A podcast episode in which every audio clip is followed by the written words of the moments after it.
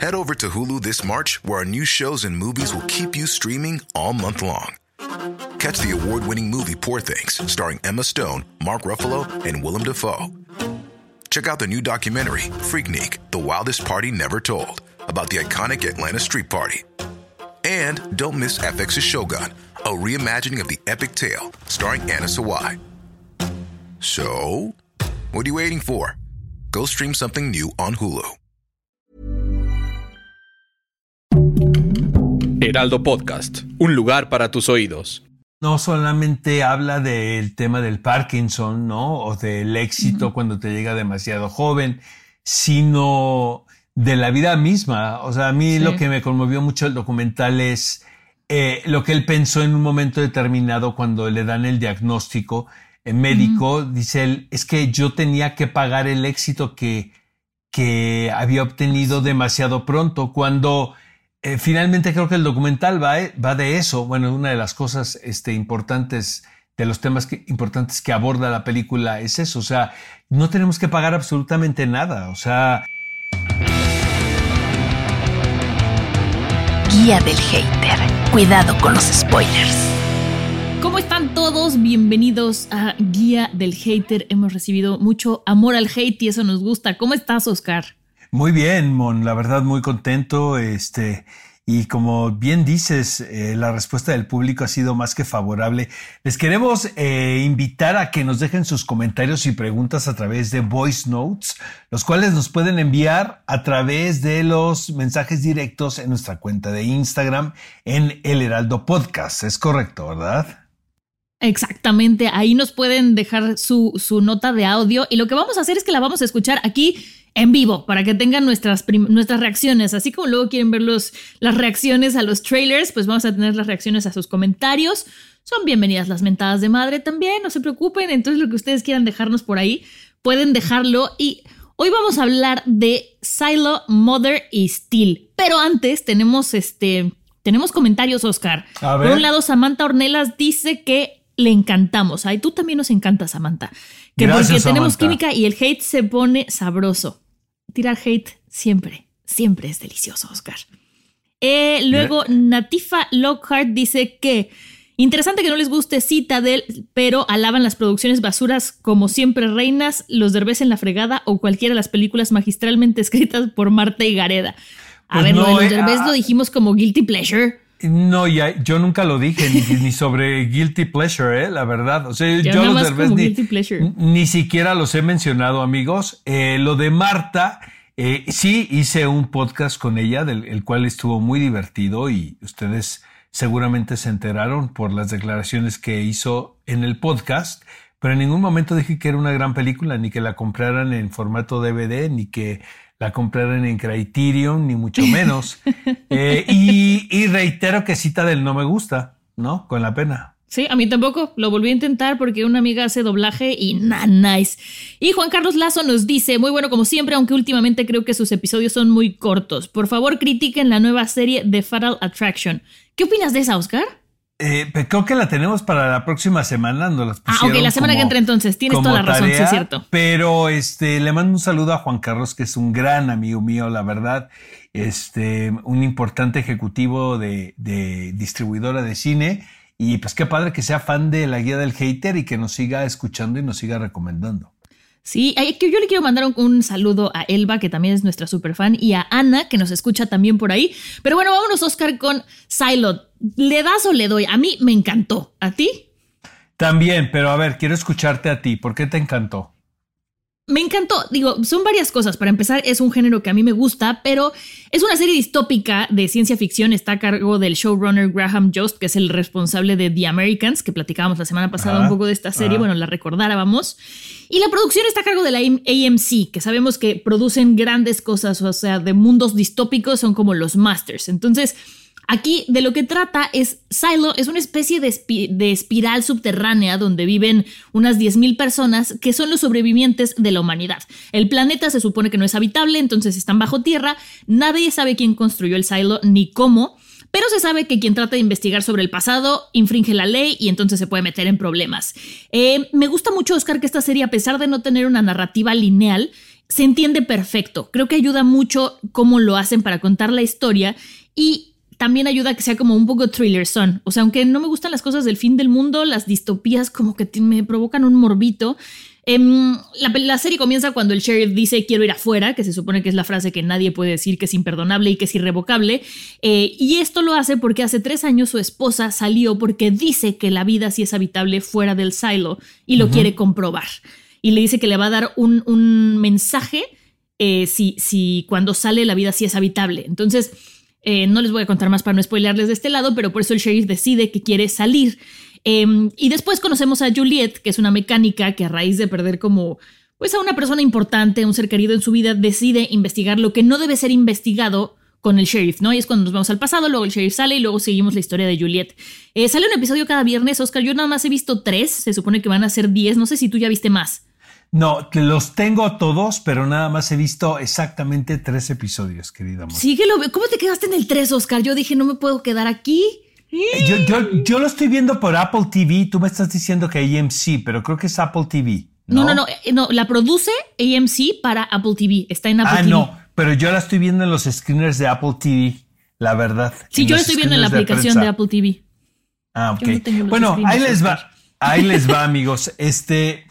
Eh, me encantó la serie, la verdad me parece que eh, es muy adictiva, pero creo que tiene que ver con un nicho poco tocado que es el hacer una serie de ficción em, de género, pero para un público adulto, porque estamos ya acostumbrados incluso como adultos a ver este tipo de historias y de alguna manera ser condescendientes pensando que están diseñadas para los adolescentes o a los muy jóvenes.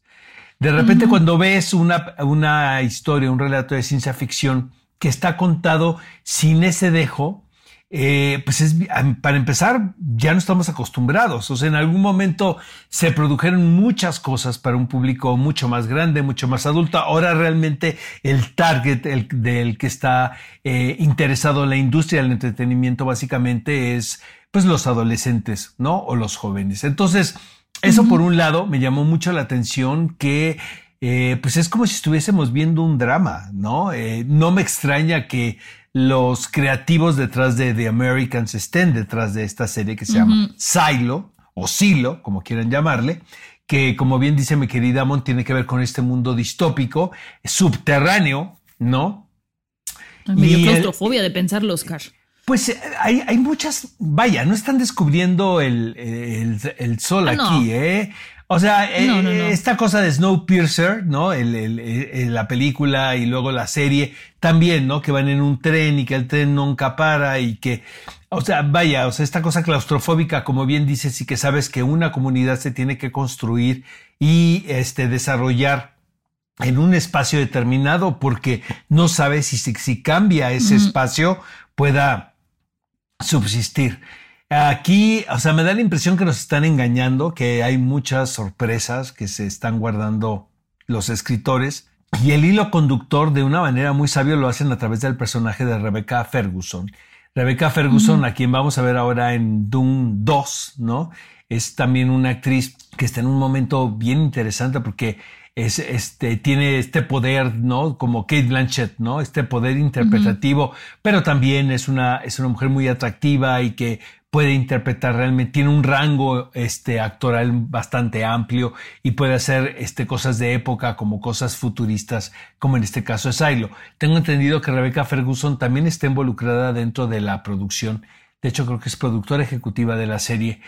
Y, es bien padre porque, eh, como bien dices, no está contado de forma lineal lo que estamos viendo, pero se está contando a través de, personajes, que eso es padrísimo. Yo siento que sí, sí, sí. Eh, vas de gane cuando eh, tú afincas el, ahora sí que el, el, núcleo de tu relato en los personajes y en el desarrollo de los personajes, más en lo que les está pasando, ¿no?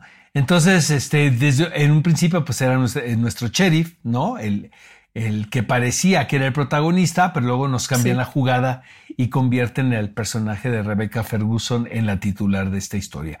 Yo la verdad la recomiendo mucho, creo que está en Apple TV. Aquí, o sea, la pueden ver.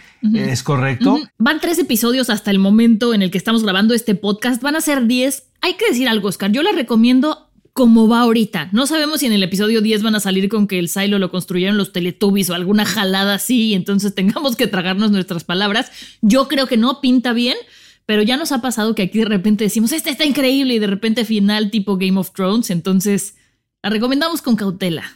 Yo por ahí los tengo todos los episodios, amigos. Lo que me falta es tiempo, honestamente. Pero eh, también tengo la sensación de que están diseñados estos episodios y no están eh, producidos a la deriva o viendo cómo, o midiendo al público, digamos, que eso luego es una de las ventajas que, que se tienen en las series que podemos ver en plataforma. Y por el otro lado, Oscar, vamos a hablar de la película de Mother y no nos referimos a la de Jennifer Lawrence, sino la que está ahora en Netflix, protagonizada por Jennifer López. Date, Oscar, creo que tienes ganas de hablar de ella. En la película Mother es de Darren Aronofsky y es con un signo de admiración. Esta se llama The Mother, ¿no? o La Madre. Es correcto. Eh, es protagonizada por Jennifer López y producida por su compañía realizadora que es New Yorican. Em, ayer la vimos, les tengo que confesar amigos, no la teníamos esta película eh, en la, en el break de grabación, pero eh, pues es trending topic y el fin de semana creo que estuvo en el número uno de las películas más vistas. Ahora está en el número dos. La número uno es que viva México, este si lo pueden creer. Pero eh,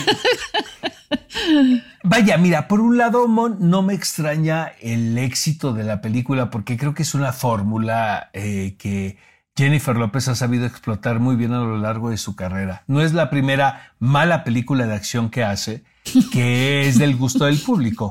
Tiene una película malísima que se llama La C The Cell, ¿no? La célula que eh, es dirigida. Es horrorosa, pero el, director es un realizador de comerciales y pues, se ve que es un eh, director de publicidad, ¿no? Entonces realmente pues no sabe también contar muy bien las historias siento que esta película es muy, pero muy, pero muy mala. O sea, yo la verdad, este, la odié de principio a fin. The Mother, la madre, que está en el número dos de lo más visto en Netflix.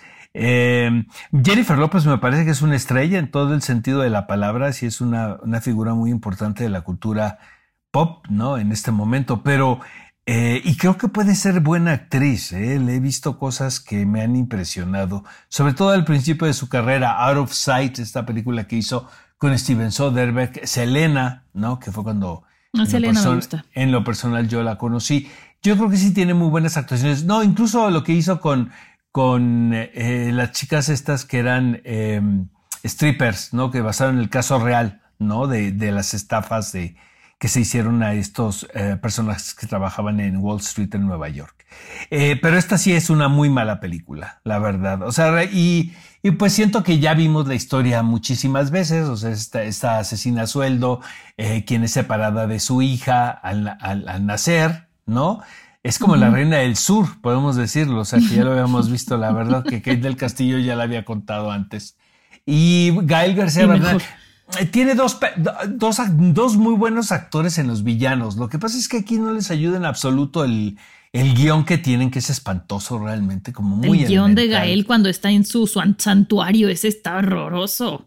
Me recordó mucho lo que hizo Javier Bardem en Skyfall, pero mal, ¿sabes? O sea, si es como este tipo de villanos eh, latinos afectados, ¿no? Con estas caracterizaciones eh, demasiado exageradas, ¿no? Este, con manerismos también, em, demasiado pronunciados, pero realmente no hay nada detrás de eso. Fíjate que luego vamos a hablar de eh, Rápidos y Furiosos la próxima semana y me, me estoy adelantando, pero a diferencia de eso, creo que Jason Momoa, que podemos decir que hace un trabajo muy similar al desafío que le proponen a, Gael García Bernal, eh, lo saca bastante bien. Siento que Gael no. Y, considero que Gael es un gran actor, honestamente, ¿no? Sí, ¿Tú qué piensas de aquí cojea? ¿Tú qué piensas de la película? Pues siento que a mí me pegó diferente, o sea, al principio me dio como muchísima ansiedad de mamá, ¿sabes? O sea, esta cosa de que embarazada y te quiten al bebé y no lo puedes ver y lo van a mandar a una familia, siento que, que, me dio ansiedad, pero ansiedad incómoda, ¿sabes? No de esas películas que dices, ay, sí, lo entiendo, pero ah", más bien fue como, como, eh, pero a pesar de eso, eh, siento que sin tomar en cuenta mi lado de mamá, hay cosas que son incoherentes, pero hay que entrar en la convención y no buscarle lógica a las cosas. Pero entonces ya estás hablando de que la, película va para un tipo de, de público en especial, ¿sabes? De los que dicen, ok, es más importante lo que estoy viendo que buscarle la coherencia. Y me, estresó un poco sentir que J-Lo era como Wonder Woman, ¿sabes? O sea, de repente las tomas de acción, sus movimientos, cómo aterriza, cómo cae todo. Y yo decía, wow, espérate tantito, ¿no? ¿Dónde sacaste tus superpoderes? Entiendo que estaba entrenada para ser soldado, para la guerra y todo, y que entonces no era una mujer eh, común y corriente que estuviera haciendo estas cosas, pero igual me saca de onda. Sentí un poco y que vengan los, este, los, este, las cancelaciones, pero la sentí un poco como John Wick mujer ¿sabes? Así como si tratara de ser la mala de Malolandia también, como la ruda de Rudolandia. Entonces eso me, costó trabajo. Lo que me gustó es que no toda la película se trata de salvar a la niña, o sea, sí, al final sí, pero no de rescatarla de cuando se la llevan, ¿sabes? Cuando llega ahí va apenas en la mitad de la, de la, de la película. Em, siento un poquito que J-Lo está como de miren lo bien que lo hago, porque confieso que la vi en el iPad y de pronto me desesperaba un poco y le adelantaba así como bueno ya y le picaba tres veces en el iPad, o sea, 30 segundos y la seguíamos viendo, por ejemplo, en el final en la nieve, retorcerse de dolor y yo decía, bueno ya, o sea, ¿cuánto tiempo me vas a hacer perder para vean lo bien que, que lo hago, ¿no? O en el coche cuando se despide de la hija en algún momento sin spoilers, yo decía, bueno, ya la viste, ya vimos que está sufriendo, ajá, next. Y siento que va más allá de mi milenial que vivo con prisa, es más una cosa como de, güey, me estás haciendo una película que podría ser de una hora y media, una hora cuarenta, de dos horas o casi dos horas, para enseñarme lo bien que lo haces, ¿no? Eso sí me desesperó y siento que es un poco de, de ego. Y pues la historia ya la habíamos visto, entonces no, no es una gran película. No podría estar más de acuerdo contigo aquí. Sí, vaya, mira, desde el momento la produce ella, que eso pues está bien. Sí, ya, sí, claro, claro. O sea, pues tú no se puede producir los vehículos de lucimiento, pero cuando se maneja esta, este nivel de ego, o sea, que de repente todo es... Incluso hay, hay diálogos que evidentemente Jennifer López tuvo que autorizar porque ella es productora, donde le dice Gael, es que no puedo creer que te veas así a tu edad. Imagínate ah, el ego que se maneja Jennifer López. O sea, y aparte de la película presentada por su casa productora, entonces dices, caray, maestra, o sea, bájale dos rayas, ¿no? No, estás, este, espérate, cuando está con el gorrito así como de nieve todo el tiempo, pero el pelo afuera, que es que despeinado y dices, no manches, si estás en el frío así, metes el pelo porque si no te congela, ¿sabes? Ese tipo de cosas son las que dices, ok, tengo que pasar por alto que ella quiere verse bien viéndose mal, ¿sabes? Como de sí, estoy despeinada, pero vean que bien me veo despeinada. No memes. O sea, no. Totalmente de acuerdo. Y este, pero mira, ¿quiénes somos tú y yo, mi querida Mon? Porque la película la está viendo todo mundo. O sea, sí, bueno, ya quisiéramos, sí. Eh, no, deja eso. O sea, sí es una mujer que creo que se conoce muy bien su público. Eh, Jennifer López sí este, realmente conoce su target y lo ha explotado muy bien. Me parece que es una mujer muy inteligente y, muy carismática. Muy, no, y físicamente es espectacular. Eso está en su mejor momento, honestamente. Qué bien se ha conservado a su edad, Oscar.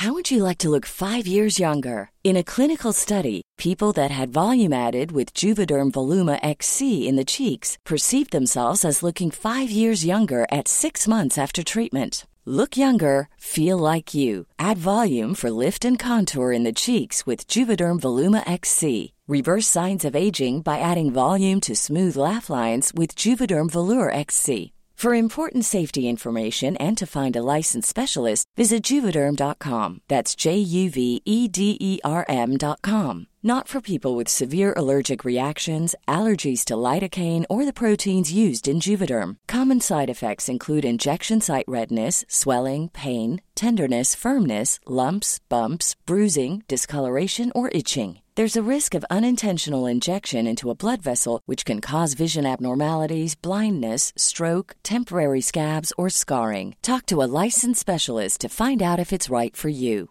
How would you like to look five years younger? In a clinical study, people that had volume added with Juvederm Voluma XC in the cheeks perceived themselves as looking five years younger at six months after treatment. Look younger, feel like you. Add volume for lift and contour in the cheeks with Juvederm Voluma XC. Reverse signs of aging by adding volume to smooth laugh lines with Juvederm Volure XC. For important safety information and to find a licensed specialist, visit juvederm.com. That's J U V E D E R M.com. Not for people with severe allergic reactions, allergies to lidocaine, or the proteins used in Juvederm. Common side effects include injection site redness, swelling, pain, tenderness, firmness, lumps, bumps, bruising, discoloration, or itching. There's a risk of unintentional injection into a blood vessel, which can cause vision abnormalities, blindness, stroke, temporary scabs, or scarring. Talk to a licensed specialist to find out if it's right for you. La verdad. De la serie de, de la película, perdón, Steel, la de Michael J. Fox, que también está en Apple TV. ¿Qué opinas, Oscar? Me encantó. O sea, yo la verdad, amigos, de ver- y háganme caso, si quieren ver algo ahora producido para plataformas, esta es, esta es la opción.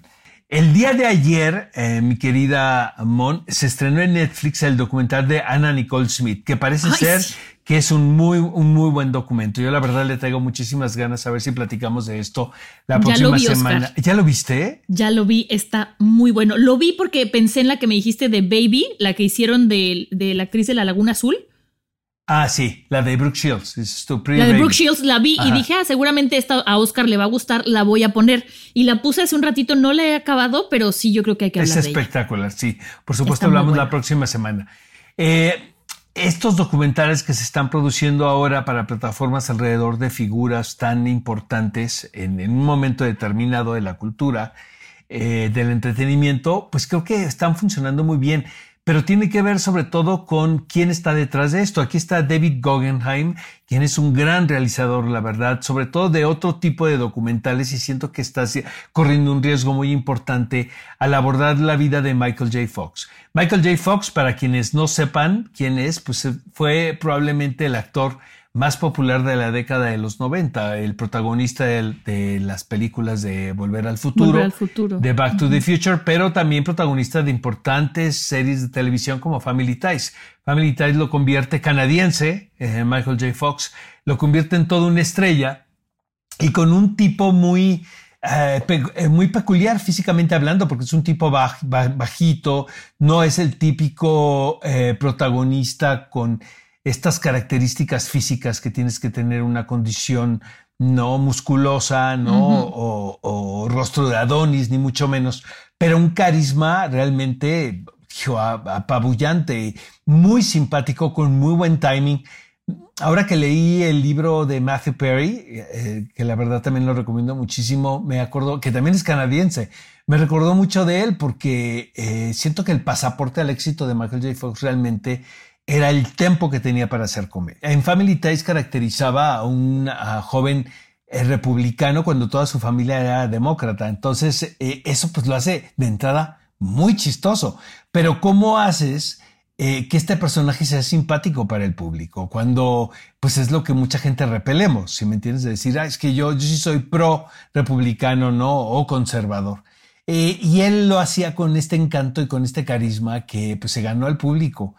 Y entró a la, al, al mundo del cine realmente casi por casualidad, porque el protagonista de Back to the Future era Eric Stoltz y no le gustaba el estudio, entonces a última hora hacen un cambio y se lo ofrecen a Michael J. Fox, quien obviamente pues ya era una estrella reconocida por la televisión. Pero el documental no va de eso, el documental va de, de una condición que él, con, el, con la que él vive, eh, que es el Parkinson, eh, y gran parte de, vaya, cuando, cuando tiene, estás en una condición o en, o en, o en una coyuntura eh, eh, con estas características, realmente no puedes continuar con tu vida como actor de televisión o de cine. Entonces, lo que hace él en conjunto con su familia, él ha estado años casado con Tracy Pollard, que también es un encanto de, de persona y de mujer, es eh, crear esta cruzada en pro a seguir indagando sobre esta enfermedad. Y gran parte de los avances que se han, que, se han logrado para combatir y, y, y, y para poder tener una vida más longeva cuando padeces Parkinson es gracias a lo que ha hecho la fundación de Michael J. Fox. Sí, justo la fundación se llama Michael, este, Michael J. Fox para la investigación de la enfermedad del, del Parkinson. Es así como el nombre. A mí, ¿sabes qué me gustó mucho, Oscar? Yo a él lo ubicaba, obviamente, por volver al futuro, pero siento que no me tocaron tanto muchas de sus otras películas, como que eran para más grandes y yo estaba viendo todavía caricaturas o no sé, alguna estupidez que no me diera miedo. Y verlo abrirse su corazón de esa manera, ¿sabes? Cuando habla justo de cuando le dio Parkinson y cómo le dijo a su esposa como con un poco de miedo, ¿sabes? Como pues, ¿qué va a pasar? Al final es una condición física y que ella le recordó en la salud y en la enfermedad, como dices, o sea, se ve que es una tipaza, yo no tengo el gusto de conocerla, pero eh, me gustó mucho cómo está la narrativa de este... Eh, ¿cómo, de esta película, de esta producción, que además tiene como una parte eh, como documental, pero otra es una parte narrativa. Entonces, se lleva muy bien, o sea, es muy digerible esta, esta producción también. Sí, y básicamente no solamente habla del tema del Parkinson, ¿no? O del éxito cuando te llega demasiado joven, sino de la vida misma. O sea, a mí lo que me conmovió mucho el documental es eh, lo que él pensó en un momento determinado cuando le dan el diagnóstico eh, médico. Dice él, es que yo tenía que pagar el éxito que que había obtenido demasiado pronto, cuando eh, finalmente creo que el documental va, eh, va, de eso. Bueno, una de las cosas este, importantes, de los temas importantes que aborda la película es eso. O sea, no tenemos que pagar absolutamente nada. O sea, se vale ser feliz, ¿no? No, de repente uno toma los, las enfermedades porque así nos han enseñado por la religión o, o por la herencia de que es que estás pagando por algo o tienes que pagar por algo. Y yo creo que el documental al final, el, em, podemos decir que el pensamiento que pone en la mesa es este, el de, mm, pues no, o sea, es simplemente una circunstancia eh, en la que todos podemos estar involucrados, ¿no? En un momento de nuestras vidas, porque, porque pues no somos nosotros tampoco ah, personas que estamos, podemos ser excluidas de estar en una condición como la que vive actualmente Michael J. Fox. Fíjate que a partir de la promoción que él está haciendo del documental, he leído entrevistas bien, bien conmovedoras y bien, y, bien importantes, donde dice cosas que realmente me, me ponen a reflexionar, como el de el fin de la vida. O sea, él dice, yo estoy consciente que eh, lo, que padezco me va a limitar a vivir a mí 80 años, pero tampoco eso, vaya, eh, puede ser un obstáculo para no ser feliz y no vivir el momento, ¿no? Sí, claro, y como vemos desde un principio, ¿no? A mí también me da risa ternura cuando habla, o cuando le dicen, ¿cómo te sientes? Y dice, me siento como si me diera dos metros, ¿sabes? Como burlándose de que siempre tuvo este, no problema, esta condición de que era más chaparro de lo que se esperaba de un actor de Hollywood, y, e incluso llegué a pensar en lo que dice en Game of Thrones el, personaje de Peter Dinklage, ¿no? Que si usas tus defectos como fortalezas, nadie se puede burlar de ellas ni usarlas en tu contra. Entonces, me, pareció bastante motivador este documental. Sí, la verdad, y aparte muy entretenido, está bastante corto, es un poquito más de hora y media o apenas hora y media, pero bueno, a mí sí es una, un personaje con el cual yo crecí entonces me causó mucha curiosidad desde un principio. Eh, lo, he visto dos veces, de hecho, el documental, lo debo de confesar. Eh, creo que es uno de los documentales más importantes alrededor de una celebridad que he visto en los últimos años, ¿no? Pero sí, sí, hay que, yo tengo que terminar el de Anna Nicole Smith y tú tienes que verlo, Oscar, para que lo platiquemos Segurísimo. también en Sí, estoy seguro que me va, que me va a gustar muchísimo.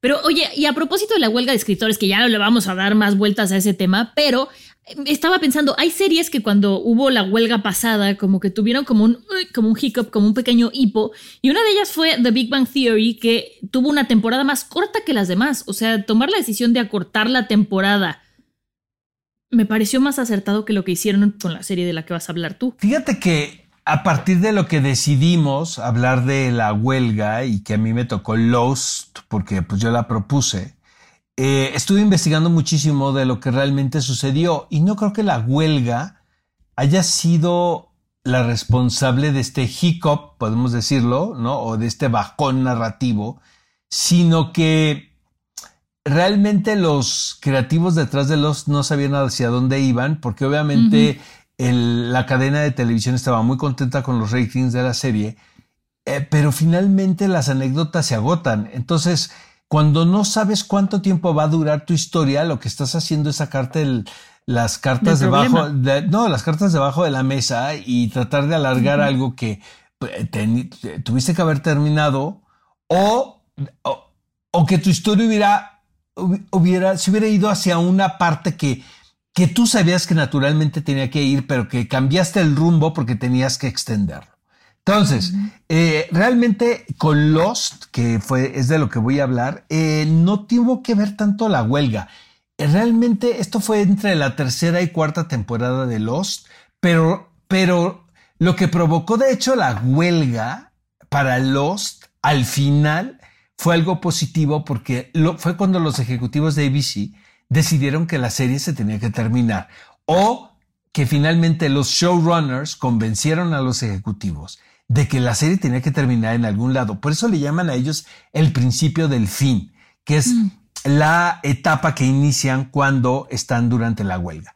La huelga hace 15 años duró de noviembre a febrero, que esperemos que este año eh, pues dure menos o lo mismo, pero no más. No más, sí. Eh, he estado escuchando muchas cosas y está todo muy protegido, Mon. O sea, realmente no creo que es más el escándalo que se está haciendo. Y qué bueno, porque, porque creo que a partir de eso los escritores van a poder obtener mejores condiciones de trabajo, pero están muy protegidas las cadenas, están muy protegidas las plataformas, hay series muy terminadas, muy concluidas, y hay series que se están produciendo que no han parado la producción porque sus guiones, o así lo consideran sus creativos, son bastante sólidos. Entonces, por lo pronto, ahorita en este momento, hablar de la huelga, no estamos hablando de ninguna tragedia, ¿eh? apenas. Si esto, si esto no cambia, entonces sí tendríamos que ver qué pasa. Pero siento que la industria, la industria del entretenimiento deja muchísimo dinero a muchas personas y es, creo que es la quinta industria con más derrame en los Estados Unidos. Entonces, eh, es más el show que lo que realmente es, ¿no? Pero- Y- Tal, tal vez esta cosa como de hacerlo show o de decir que eh, Stranger Things frenó sus grabaciones por la huelga de escritores sea también para que la gente sea consciente de lo que está pasando y a la hora de hacer más ruido que se sienta más presión Yo y creo que es por así ahí. lograr algo. Totalmente, yo creo que es por ahí. Es más como un acto de notoriedad que, que un acto de vamos a, no, a parar las máquinas, a apagar la maquinaria, porque a nadie le conviene, ni nos conviene. El- Estaba leyendo también alrededor de la huelga de hace 15 años, no consiguieron los escritores lo que pedían, ¿eh? Con- eh, mejoraron sus condiciones de trabajo hasta cierto punto, pero fueron muy pocas, la verdad. Pero es que apuntas alto a ver qué te dan. pero obviamente, pues ellos tienen que seguir trabajando. Y los escritores tienen que seguir trabajando y tienen familias que mantener. Entonces, no va a ser como la pandemia. Una tragedia fue la pandemia. Exacto. ¿no? Pero, pero aquí, aquí lo tienen muy medido. O sea, he escuchado muchos podcasts, ahora sí que de colegas eh, en Estados Unidos que hablan al respecto y no, o sea, nadie está histérico, ¿eh? Ni está en llamas. Mejor vamos a hablar la semana que entra de qué dijimos que vamos a hablar. Fast and the Furious 10, Ajá. Fatal Attraction y la de Ana Nicole. ¿Te parece? Me parece. Va. Pues entonces mándenos sus audios, de verdad queremos aquí ser Con sus troleados en vivo. preguntas, exactamente, con sus respectivas voces. Exacto. También podemos ponerlo en nuestro Only Haters, que sí lo vamos a abrir Oscar y yo aquí en Guía del Hater. y pues nada, nos escuchamos la semana que es que entra. Síganos en Facebook, Instagram y TikTok como arroba el heraldo podcast. Y muchas gracias, Oscar. Ahórrense, Nos- Mother. Nos escuchamos, amigos. Botox Cosmetic, out of botulinum toxin A, FDA approved for over 20 years. So, talk to your specialist to see if Botox Cosmetic is right for you. For full prescribing information, including boxed warning, visit BotoxCosmetic.com or call 877-351-0300. Remember to ask for Botox Cosmetic by name. To see for yourself and learn more, visit BotoxCosmetic.com. That's BotoxCosmetic.com. Adiós. Guía del Hater. Cuidado con los spoilers. Producido por Ale Garcilaso, con el diseño sonoro de Federico Baños. Una producción de Heraldo Podcast.